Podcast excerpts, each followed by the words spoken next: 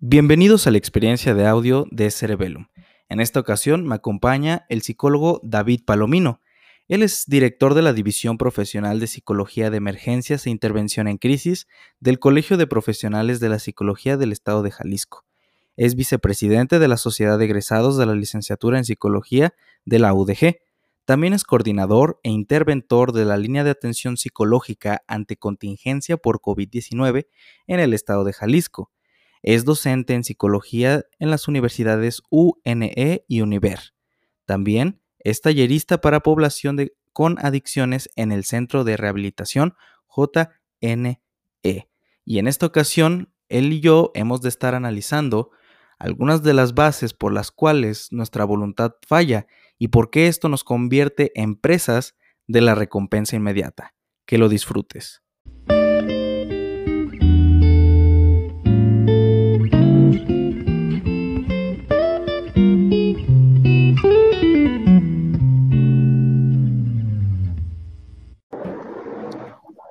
Hola, ¿qué tal? Bienvenidos a esto que es Cerebellum. Yo soy Salim Reyes y en esta ocasión me acompaña el psicólogo Jesús David Palomino. Es un gusto que puedas estar aquí con nosotros y bueno, hoy vamos a tocar distintos temas acerca de lo que es este, nuestra salud mental referente a, nuestra voluntad, mm, a, la recompensa inmediata que muchas veces nos, nos volvemos esclavos de ella pero bueno, hoy vamos a platicar acerca de esto, así que muchas gracias por venir aquí, David.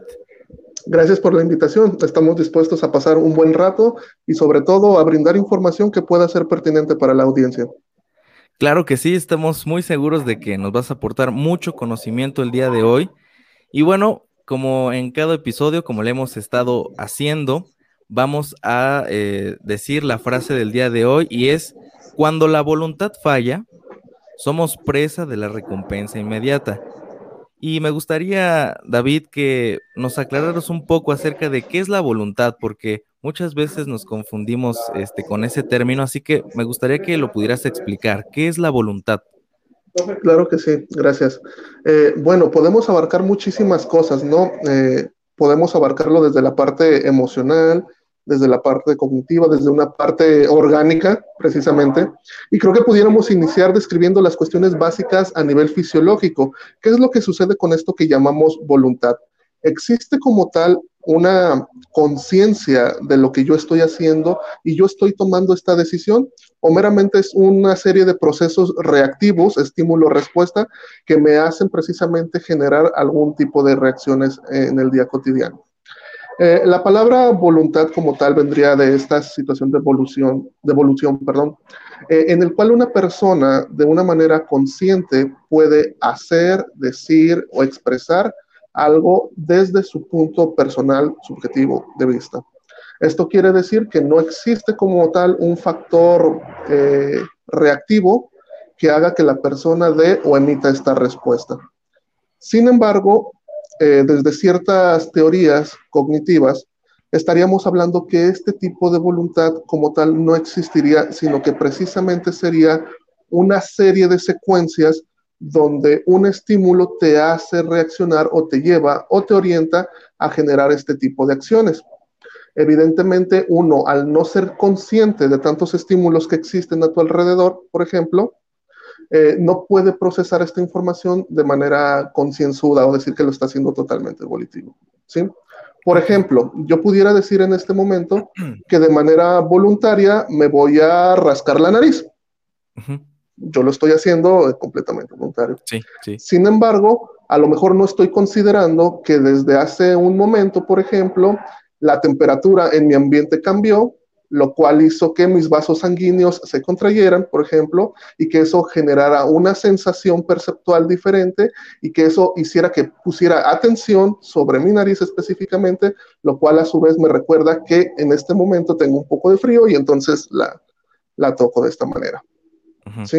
entonces, realmente es una acción como tal, eh, voluntaria, este, sin alguna razón aparente, o de verdad hay una serie de secuencias, hay una serie de estímulos que a lo mejor yo no estoy contemplando, pero que me están llevando como resultado a tener este tipo de comportamientos. Digo, y esto es desde lo, lo, más básico. Ahora imaginemos ya en cuestiones un poco más complejas, como podría ser la parte afectiva, las cuestiones emocionales, las cuestiones de procesamiento de pensamientos, por ejemplo si yo en este momento les dijera, por favor, no piensen en elefantes rosas volando por aquí alrededor de la habitación, que va pasando justamente por aquí, por acá, no visualices un elefante rosa en este momento y te pido que con toda tu voluntad, por favor, no lo hagas, que no lo veas aquí aleteando con sus orejitas tipo Dumbo. Muy probablemente, a pesar de que tu voluntad diga, no lo voy a imaginar, no voy a pensar en un elefante rosa, probablemente lo vas a hacer. Entonces empieza a ser un poco compleja esta situación. Digo, existen muchas teorías, muchos abordajes, dependiendo desde dónde lo vayamos a analizar, el resultado, la respuesta podría ser diferente totalmente. Entonces, eh, nos hablaste que la voluntad al final es el resultado de una serie de eventos que van construyendo de, cierta forma que nosotros tengamos eh, esa mm, esa actitud de hacer determinado trabajo, ¿no? Al final, o sea, ¿sí? Entonces, eh, ahora, hablaste de muchos estímulos. ¿Qué tipo de estímulos son los que nos impulsan, por ejemplo? Eh, habrá muchas personas que en este momento tengan proyectos, ¿no? Ya sea emprender o eh, estar en un nuevo trabajo, este, o simplemente, no sé, algún proyecto que tenga este, esta persona. ¿Qué tipo de estímulos necesita o cuáles son los estímulos que lo impulsan a tener esa actitud de querer hacer algo? Ah, excelente. De hecho, precisamente por eso lo quise abordar desde esta postura. Digo, ya que habrá otras que sí te dirán, este, no, la voluntad como tal sí existe y, darán otras ejemplificaciones. Pero como la frase del día precisamente tiene que llevarnos a la, a la cuestión de satisfacción inmediata, evidentemente ahí es donde se conecta esta teoría que yo te decía, un estímulo, una respuesta y un condicionamiento precisamente.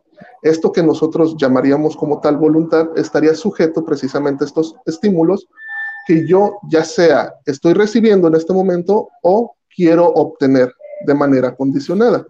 En este caso, tú hablabas de esta parte de la motivación.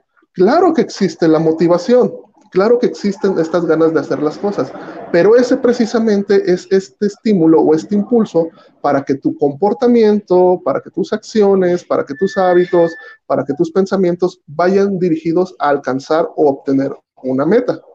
Digámoslo así, por ejemplo, el cerebro estaría condicionado a recibir algo gratificante, en este caso, para que yo pueda hacer tal o cual acción. Si en este momento, por ejemplo, yo este, tomo un vaso de agua, probablemente me voy a sentir mucho más refrescado, me voy a sentir que la garganta se me abre un poco más o se me está aclarando. Esa es mi respuesta gratificante. Y entonces yo digo, de manera voluntaria, voy a buscar un vaso de agua en este momento. Lo mismo sucede con los proyectos. Yo tengo metas. Yo quiero, por ejemplo, terminar mi carrera, yo quiero tener una casa, yo quiero obtener un empleo, por ejemplo. Ese estímulo, esa idea de lo que voy a obtener o de lo que voy a ganar, va a hacer que movilice mis acciones, mis comportamientos o mis creencias hacia generar acciones o planes de trabajo que me orienten o me dirijan hacia ese destino. Pero entonces la voluntad en sí eh, proviene de alguna necesidad, por ejemplo, porque ahorita mencionaste el ejemplo de, tomar un vaso con agua, ¿no? Este, yo en este momento a lo mejor tengo la necesidad de hacer ejercicio, ¿no? Pero ¿por qué? Porque me siento, porque me siento deprimido, porque me siento a lo mejor eh, no me gusta mi, mi, forma física, por decirlo así, este, no me gusta eh, que subo las escaleras y me canso muy rápido, que no tengo condición. Entonces, la voluntad de hacer las cosas está ligado mucho a la motivación, a los estímulos que recibimos de nuestro medio externo, pero también provienen de alguna emoción, de alguna necesidad. Claro, bueno, va, interconectado. El ser humano eh, se mueve a través precisamente de necesidades inicialmente, no reactivo. Y algo que me gusta decirle por ahí a algunas personas es que el cerebro solamente tiene una función básica vital, que es garantizar tu supervivencia. Tú generas memoria, tú generas recuerdos, pensamientos para garantizar la supervivencia lo mejor adaptado posible a tu entorno. esta parte de, de la motivación evidentemente va conectadas con ciertas necesidades. Necesidades que pueden ser físicas, que pueden ser emocionales, que pueden ser cognitivas, que pueden ser sociales. Por ejemplo, yo necesito alimento, cuando soy un bebé, por ejemplo, yo necesito alimento, pero no tengo la capacidad de procesar qué es la palabra alimento, qué es la palabra necesidad. Hago simplemente una cuestión reactiva. Lloro, grito. Cuando yo lloro y grito, aprendo que eh, algo llega y de repente sacia esta necesidad, que es mi madre dándome pecho o dándome algún biberón, dándome alimento. Entonces el cerebro empieza a procesar precisamente estos aprendizajes. A cuando yo lloro, recibo comida. Y entonces ya lloro y ya sé que me van a dar de comida. Y se van generando estos condicionamientos. Posteriormente, cuando yo empiezo a generar esta conciencia, yo ya sé que, por ejemplo, si hago como algún berrinche, de repente obtengo lo que quiero. Si este aprendizaje continúa constantemente, constantemente, mi motivación para yo obtener lo que yo quiero, o más bien eh, el acondicionamiento para obtener lo que yo quiero, ya sé que es enojarme, ya sé que es malhumorarme, empezar a gritonear, por ejemplo, hacer algún drama, alguna escena, porque más de alguna persona va a tratar de atender esta necesidad que yo tengo en vez de haberla pedido de otra manera. Y entonces estamos reforzando este comportamiento, ¿no? Hasta, es correcto. Hasta llegar a la conclusión, como dices tú, de acerca de los condicionantes que tenemos para llegar hacia determinado lugar o hacia donde queremos, el objetivo que tenemos. Entonces, aquí, hablando de todo esto, la frase dice, cuando la voluntad falla, cuando nuestra voluntad falla, porque si viene, si viene a partir de nuestra necesidad de algo, si ya tenemos ciertas ciertos, em, este, emociones respecto a eso, ya tenemos, eh, ya, ya conocemos las condiciones que necesitamos para llegar, ¿por qué nuestra voluntad entonces puede llegar a fallar? Si es un mecanismo precisamente elaborado y creado por nuestro cerebro para garantizar nuestra supervivencia, ¿verdad? Entonces, ¿por qué nuestra voluntad falla? La, la, respuesta más sencilla, digo, desde este marco, desde donde lo estamos analizando, es porque no existe la recompensa inmediata el cerebro también funciona precisamente de una manera condicionada. Si yo obtengo una ganancia inmediata, entonces voy a poder continuar con ese camino. Si no obtengo una, una recompensa inmediata, muy probablemente voy a desistir. Y aquí es donde, como dice la frase, la voluntad falla. Por ejemplo, mencionaste uno de los más eh, claros ejemplos, que es las personas que quieren realizar alguna actividad física, que quieren eh, hacer ejercicio, que tienen sobrepeso. Es, mi voluntad es hacer ejercicio. ¿Para qué? Para tener mejor salud. ¿Para qué? Para moldear mi figura, para ser mucho más estético o estética. La cuestión es que esa recompensa de ser estético o estética viene a un mediano o largo plazo, no es inmediato. Tú aviéntate una, una sesión de ejercicio bastante intenso y la recompensa que vas a tener es una increíble cantidad de dolor muscular, lo que vas a tener es una fatiga bastante desconsiderable y entonces lo que tu cerebro está registrando, hacer ejercicio es una mala experiencia. Entonces no lo vuelvas a hacer y entonces desisto de esta voluntad, desisto de eh, mi propósito porque la recompensa inmediata o el estímulo inmediato es dolor, es fatiga, es me siento mal. Y entonces este bug en el cerebro dice, no, no, no, no, no, espérate, por ahí no. Mejor me voy a las recompensas inmediatas. Si que me como un dulce, si me como alguna chuchería, si me como algún este, otro producto, la satisfacción sí es inmediata. Como la satisfacción es... Ah, perdón. No, no, este, pero entonces, ¿por qué mencionas que la recompensa inmediata viene a partir de que recibimos un estímulo negativo de cierta experiencia? ¿no? De cierto, este, ¿cómo se llama? De cierto contexto. Entonces, eh, ¿cuáles serían los, las desventajas de todo el tiempo estarnos enfocados o, de que estemos enfocados en las recompensas inmediatas? ¿Cuál sería el, el peligro o si es que lo hay? este, de estar todo el tiempo recibiendo recompensas inmediatas, porque si, si te das cuenta, y como podemos ver muchos de, de los que están escuchando este podcast, eh, nuestra sociedad se ha vuelto muy eh, nerviosa, ansiosa, este, mucha incertidumbre y este, muchos empiezan a actuar de manera este, desesperada, ¿no? Sea, sin, sin pensar las cosas, sin analizar las cosas, y sobre todo los jóvenes, ¿no? Somos presa de eh, la recompensa inmediata, no solo a través de, de, la alimentación o de otras actividades, principalmente de nuestro consumo en redes sociales o en estas nuevas tecnologías. Entonces, ¿qué, ¿cuál es el peligro de estar constantemente en este bucle de recompensas inmediatas? Una de las principales eh, problemáticas de esto sería precisamente las adicciones, las compulsiones, las obsesiones, porque es la forma precisamente de calmar esta situación de ansiedad que tú mencionabas, precisamente. Primero que nada, tenemos que reconocer que existen recompensas que van a suceder a corto, a mediano o largo plazo. Algunas de ellas eh, van a favorecer mi, eh, mi propósito, mi objetivo, algunas de ellas no tanto.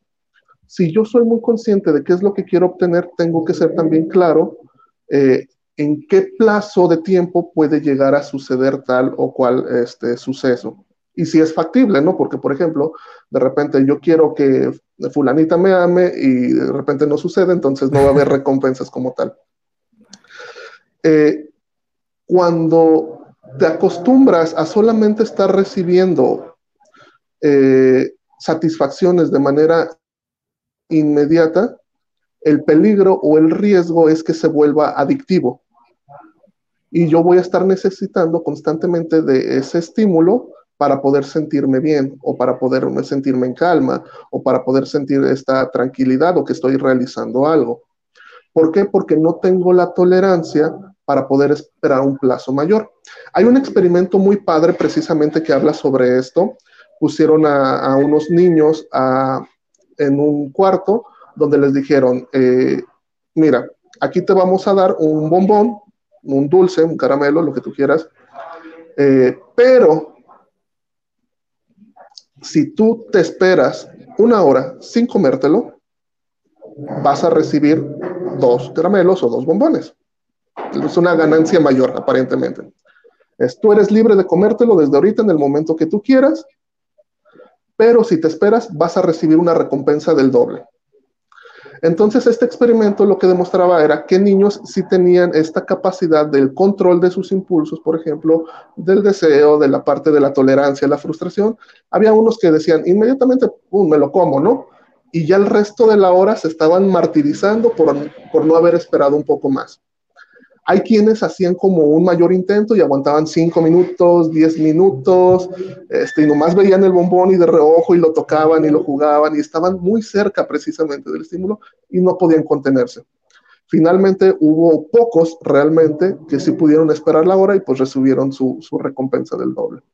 Esto nos habla precisamente de las necesidades, de las cuestiones emocionales, de mis actitudes, de mis creencias y de mis propias capacidades internas. Por ejemplo, si yo soy una persona carente a, nivel, digamos, económico, social, de algunas de estas cuestiones, a lo mejor yo no tengo para comprarme dulces, o pongámoslo en cuestiones de adultos, un carro, te voy a poner un carro, ¿no? Un carro, yo tengo para comprarme un carro, ajá, este, te lo ofrezco fácil, pues fácil lo obtengo, fácil lo tengo. Hablando de problemas sociales, por ejemplo, esto ocurre con el narcotráfico y la delincuencia, que es, ah, eh, de esta manera vas a obtener una ganancia eh, muy fuerte en muy poco tiempo, haciendo cosas aparentemente fáciles. Entonces, ¿para qué yo voy a estar trabajando en un empleo eh, decente, una jornada de 8, 10 horas, si acá en una hora ya puedo sacar lo mismo este, y obtengo una ganancia? Me voy a lo inmediato. No tengo esta capacidad precisamente de tolerar la frustración, y si mis necesidades como tal en mi entorno son de estatus, de reconocimiento, de un nivel económico mayor, pues claro que voy a acceder o va a ser mucho más factible que yo pueda eh, utilizar esos medios para obtener estas ganancias. Perfecto. Mencionaste algo bien interesante porque precisamente ayer estaba leyendo este, un artículo acerca del síndrome de Peter Pan, de, en donde hay ciertos adultos que les gusta las ventajas de, vivir como adulto, pero disfrutan o les gusta vivir como adolescentes o niños. Y mencionaba ahí que alguna de las causas es precisamente por la baja tolerancia a la frustración y a, todas estas em, cosas que tú has mencionado acerca de que no sabemos esperar. Y entonces mi pregunta ahora, ¿cómo podemos hacer? Bueno, ahorita yo mencionaba mucho de los jóvenes principalmente en un rango de edad entre los, ¿qué será? Entre los 12 y los 18 años, 12 y 25 años, en donde pues todo, todo lo queremos rápido, así como funciona la tecnología, todo lo queremos rápido y no sabemos esperar. Los proyectos que se tienen, eh, nos volvemos inquietos a tal grado que, que de tanto y de que llegamos a frustrarnos, y no, no llegamos a consolidar ciertas acciones que nos lleven a, nuestra, a nuestro objetivo. Entonces, la pregunta aquí es, ¿cómo puedo yo como joven o incluso como una, una persona un poco más grande, cómo puedo reforzar o cómo puedo trabajar en mi tolerancia a la frustración? ¿Cómo puedo saber o cómo puedo aprender a esperar? Ok, digo, aquí la, respuesta es pues esperando, ¿no? Se pareciera muy lógica, pero precisamente aprender a, esperar implica lo que ya hemos estado retomando. Conocer cuáles son mis necesidades emocionales, mis necesidades eh, económicas, mis necesidades sociales, mis necesidades eh, afectivas, mis necesidades intelectuales. Todo eso te lleva precisamente a saber qué es aquello que te puede servir o que te puede perjudicar. Si yo, por ejemplo, eh, crecí en un ambiente, en un entorno carente de afecto seguro, de relaciones positivas, por ejemplo, a lo mejor de reconocimientos sociales por mis méritos, por mira, mamá hice un dibujito todo feo, hice mi latita con sopitas y cosas así por el estilo, y no hubo esta, esta nutrición emocional que por ahí hay unos conceptos que utilizan, probablemente me voy a volver una persona eh, carente y esta carencia va a hacer que yo genere probablemente esta ansiedad, probablemente este, esta desesperación o esta poca tolerancia. Si yo paso a un entorno donde puedo obtener esta ganancia, lo voy a hacer de una manera desesperada. ¿Qué lleva a la parte de la tolerancia o de la paz? Pues es, primero que nada, saber cuáles son tus necesidades yo no puedo decir de nuevo, este, eh, por favor, no pienses en, dinero si ahorita, por ejemplo, no tienes trabajo, si ahorita este, a lo mejor no has terminado tus estudios, si tienes una familia que mantener, si tienes pagos que, que realizar, vas a estar pensando en dinero porque esa es tu necesidad. No vas a ser muy tolerante. Si alguien te dice, ah, nosotros te llamamos después en una entrevista de trabajo, te vas a desesperar porque tú tienes una necesidad grande. Si tú tienes cubiertas esas necesidades, no importa si te llaman a la semana siguiente, porque pues tú tienes dinero, tú tienes ahorrado, tienes esta solvencia, lo cual te permite tomar a lo mejor decisiones mucho más convenientes para ti o que no te afecten tanto. O sí, porque no estás presionado, porque no estás presionado. Exactamente. Y, aparte de la presión, de lo ahorita que tú dices la presión, también mi contexto social. Hay muchas veces que yo no necesito a nivel interno, a nivel subjetivo, estas cosas, pero mi contexto social me dice que sí. Por ejemplo, para los que son jóvenes, que constantemente es como, tienes que tener una pareja, es que ya todos tus amigos tienen pareja, o ya se empiezan a casar, no llega esta temporada, y ya todos están casando, ya todos están teniendo hijos y demás, y es como, pues a lo mejor yo realmente no tengo esta necesidad, pero mi contexto social me está presionando o me está haciendo creer que sí debo tener esta necesidad. Entonces me empiezo a desesperar, pues este, con fulano, no, no, importa que no sea la más indicada, yo me caso, o yo me junto, o yo tengo hijos, ¿no? ¿Qué es lo que necesito? Muchas parejas, de hecho, se, se unen por estas situaciones, ahorita hablando de recompensas inmediatas. Yo quiero tener relaciones sexuales, pero mi contexto me dice que no lo puedo tener hasta el matrimonio. Por consecuencia, entonces me tengo que casar para poder tener relaciones sexuales. No es siendo algo que yo quiero. El matrimonio falla el matrimonio. ¿Por qué? Porque no fue una elección de pareja adecuada, concienzuda, por amor o por otros, este, otras motivaciones, sino era para cubrir estas necesidades o estos intereses que yo tenía. La recompensa inmediata, volvemos a lo mismo. Sí, sí, sí, Entonces, todo esto es bastante complejo porque hay factores externos sociales que van a estar influyendo, factores internos que hablan de mis propias necesidades. ¿Qué podría ser, por ejemplo, una persona Eh, esto se lo digo a los jóvenes que a lo mejor tuvieron problemas por ahí a la hora de elegir su carrera, a lo mejor su familia no estaba muy de acuerdo con que fueras, no sé, payaso de circo, eh, y, pero si es tu vocación, si era tu deseo, precisamente es estar muy seguro de quién soy, cuáles son mis necesidades y si mi gusto es, por ejemplo, pues mi necesidad es hacer reír a la gente, me gusta convivir con la gente, me gusta dialogar, voy evaluando mis propios recursos y entonces veo que esa carrera va a ser la, eh, la que va a cubrir esta, este deseo. Por lo tanto, pues no importa si tarda un poco más en terminar la carrera de payaso de circo, porque voy a obtener esta recompensa a mediano o largo plazo que yo quiero en vez de satisfacer la parte inmediata que es no tener pleitos con la familia porque voy a ser payaso o no tener problemas con mi pareja o otras situaciones que ocurren más inmediatamente.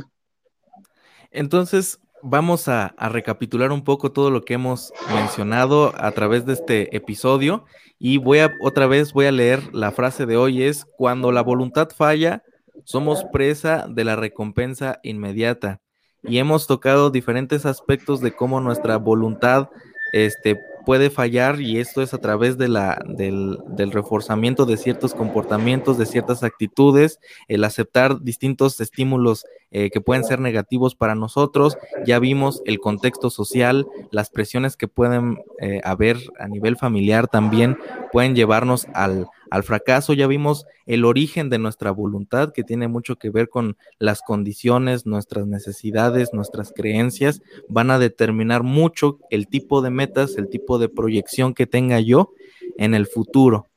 Entonces, el, para terminar este episodio, este, mi querido David, eh, me gustaría que nos dieras un consejo así general, una máxima acerca de esta frase, ¿no? Cuando la voluntad falla, somos presa de la, de la recompensa inmediata. ¿Qué consejo así en general nos darías para no ser presa de la recompensa inmediata? Ya nos, nos dijiste un punto muy importante que es evaluar nuestras necesidades, pero ¿habrá alguna máxima que nos puedas aportar, por favor? Por supuesto que sí, digo, lo que pudieras hacer es preguntarte si realmente lo quieres hay cosas que parecen demasiada, demasiado obvias, pero si realmente profundizas en, la raíz, te encuentras con respuestas mucho más complejas. Por ejemplo, si yo le preguntara a la gente, ¿quieres ser feliz? La mayoría va a responder que sí. Sí, pues claro, es la respuesta obvia. Pero ¿realmente quieres ser feliz? Sí. ¿Por qué? ¿Para qué? ¿Con quién? ¿Cómo? El hacerte todos estos cuestionamientos implican de, pues para estar bien, ah, ok, ¿y para qué quieres estar bien? Utilizar este diálogo socrático por ahí precisamente, en el que puedas tú como profundizar cuál es el verdadero origen o cuál es la verdadera raíz de este deseo de ser feliz. O sea, si quieres ser feliz es porque, pues entonces no lo eres. Siquiera empiezas a, a replantearte.